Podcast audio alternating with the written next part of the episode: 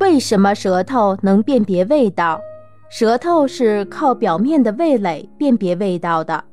味蕾分布在舌头上的乳头状突起内，舌的底面和口腔内咽部、软腭等处是一种椭圆形的结构，外面有一层盖细胞，里面是细长的味觉细胞。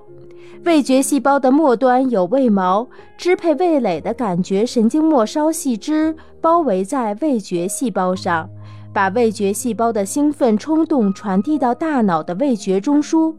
味蕾所感受到的味觉可以分为甜、酸、苦、咸四种，其他的味觉如色、辣等都是由这四种融合而成的。感受甜味的味蕾在舌尖比较多，感受酸味的味蕾在舌的两侧后半部分比较多，感受苦味的味蕾集中在舌头根部。感受咸味的味蕾在舌尖和舌头两侧的前半部分。